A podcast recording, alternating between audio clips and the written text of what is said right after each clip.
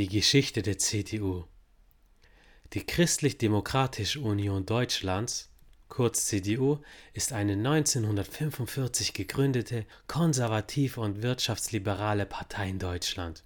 Bei der Parteigründung war die Überwindung des politischen Gegensatzes zwischen Katholik und Protestanten ein Hauptmotiv für die Aufnahme des Adjektivs christlich in den Parteinamen. Schwester der CDU ist die CSU, kennt ihr sicherlich aus den Medien und steht für Christlich-Soziale Union. Die CSU tritt in Bayern zur Wahl an, die CDU in den restlichen Bundesländern. Beide Parteien bilden im Bundestag eine Fraktionsgemeinschaft, die CDU-CSU-Bundestagsfraktion, auch bekannt unter dem Namen Die Union.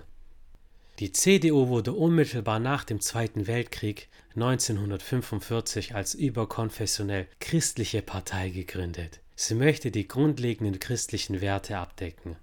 Seit Gründung der Bundesrepublik Deutschland ist die Union auf Bundesebene am längsten in Regierungsverantwortung. Die CDU ist zusätzlich in allen Bundesländern, in denen sie antritt, im Landesparlament vertreten. Neben der SPD auf der linken Seite gilt die konservative CDU als eine der beiden großen Volksparteien der Nachkriegsgeschichte. Nach der Nazi-Herrschaft traten Planungen für eine neue christlich-demokratische Partei ein. Die Gründungsaufrufe waren in der Mehrzahl von NS-Verfolgten, KZ-Häftlingen oder Emigrierten unterschrieben. Die neue christliche interkonfessionelle Partei sollte von nun an moralische Werte erfüllen, die alle Menschen anspricht. Ein wesentlicher Teil der CDU-Mitgliedschaft, unter anderem Konrad Adenauer, entstammt der vor dem Zweiten Weltkrieg existierenden katholisch und südwestdeutsch geprägten Zentrumspartei. Die Gründung der Union als weltliche und interkonfessionelle Partei ermöglichte es im Gegensatz zur ehemaligen Zentrumspartei weit über das katholische Milieu hinaus auch in protestantischen Kreisen Fuß zu fassen. Die Ehre Adenauer der frühere Oberbürgermeister von Köln und langjährige Zentrumspolitiker Konrad Adenauer wurde 1949 zum ersten Bundeskanzler der Bundesrepublik Deutschland gewählt. Adenauers rheinischer Katholizismus und seine Verankerungen in der katholischen Soziallehre prägte die deutsche Gesellschaft der 50er Jahre nachhaltig. Insbesondere durch eine erfolgreiche Wirtschaftspolitik erlebte die Union große Wahlsiege. Die 50er waren geprägt vom Wirtschaftswunder und die Westbindung der Bundesrepublik, in der sie sich an die USA anlehnte und der NATO beitrat. Das sowjetische Angebot nach einem vereinten, neutralen Deutschland wurde von der CDU als Tarnmanöver bewertet. Adenauer formulierte die sogenannte Sogtheorie. Nach dieser Theorie bestand für ein neutrales Deutschland die Gefahr, in den Sog der Sowjetunion zu geraten. Bei den Bundestagswahlen 1961 erlitt die CDU empfindliche Verluste. Unter anderem wurde diese mit dem Bau der Berliner Mauer im gleichen Jahre begründet. Die Bundestagswahl einige Jahre später brachte einen tiefen Einschnitt in der Geschichte der Bundesrepublik und auch in der Geschichte der CDU mit sich. Erstmals musste die CDU in die Opposition gehen, da SPD und FDP eine Koalition unter Bundeskanzler Willy Brandt, der SPD-Mitglied war, bildeten.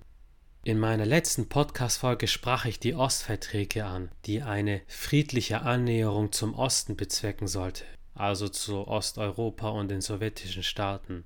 Die CDU lehnte diese Ostverträge ab. Im Oktober 1892 wurde Helmut Kohl zum Bundeskanzler ernannt. Die CDU fuhr mit ihm viel Akzeptanz im Volk ein. Als Ende der 80er bzw. Anfang der 90er die Grenzen zwischen der DDR und der Bundesrepublik Deutschland geöffnet wurden, weilte Helmut Kohl zu diesem Zeitpunkt in Warschau und wurde wie die meisten Beobachter von den Ereignissen völlig überrascht. Er brach unverzüglich seinen Aufenthalt ab, um sich nach West-Berlin zu begeben. Nach anfänglichen Zögern und Planungen für einen langfristig angelegten Vereinigungsprozess wurde dann im Frühjahr 1990 aufgrund des Drucks in der Bevölkerung klar, dass eine schnelle Wiedervereinigung erreicht werden musste. Kohl schaffte es durch intensive persönliche Gespräche und Verhandlungen, die Zustimmung der Alliierten und die Unterstützung der europäischen Nachbarn zu erhalten. So konnte er als Kanzler der Einheit gefeiert werden und bei der ersten gesamtdeutschen Bundestagswahl 1990 einen deutlichen Wahlsieg erringen. Im Zuge der Wiedervereinigung wurden Teile der DDR-Bürgerrechtsbewegung in die CDU der Bundesrepublik integriert. Nachdem sich die CDU im Vorfeld mit Helmut Kohl als Führungsfigur behaupten konnte, verlor sie bei der Bundestagswahl 1998 zusammen mit der CSU die Regierungsmehrheit und ihre Stellung als stärkste Bundestagsfraktion. Sie erreichte ihr zweitschlechtestes Ergebnis bei den Bundestagswahlen in ihrer Geschichte. Nachfolger Kohls als Bundeskanzler wurde der SPD-Politiker Gerhard Schröder. Hauptursachen der desaströsen Niederlage waren die schleppende wirtschaftliche Entwicklung mit einhergehender steigender Arbeitslosigkeit. Und die Deutschen waren nach 16 Jahren Kanzlerschaft Helmut Kohls überdrüssig geworden. Die CDU befand sich in einer tiefen Krise.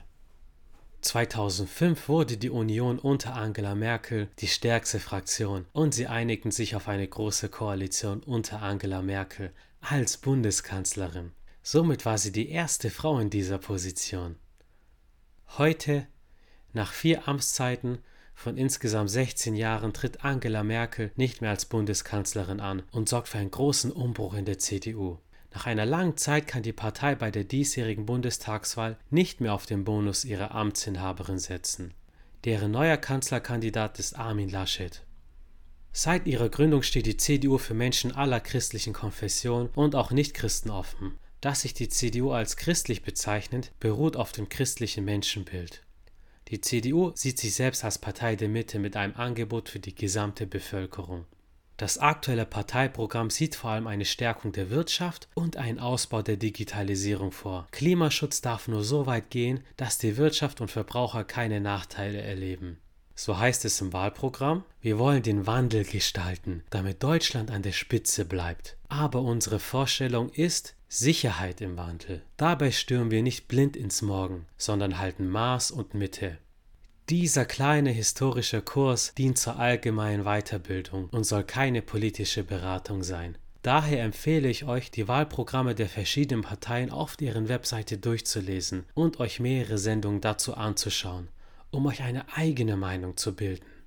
Ans Herz legen kann ich euch die TV-Trielle, also nicht Duelle, sondern Trielle, weil es drei Kanzlerkandidaten sind und ihr politisches Programm vorstellen. Das könnt ihr ganz einfach auf YouTube nachschauen. Was wollt ihr noch über die ehemaligen Bundeskanzler erfahren? Schreibt es mir unbedingt auf Instagram unter dem Hashtag Frag den Senpai. Das nächste Mal spreche ich über eine vergleichsweise junge Partei. Bündnis 90, die Grüne. Seid auf jeden Fall wieder mit dabei. Und in diesem Sinne, es hat sich gelohnt, heute aufzustehen. Wir haben wieder etwas Neues gelernt.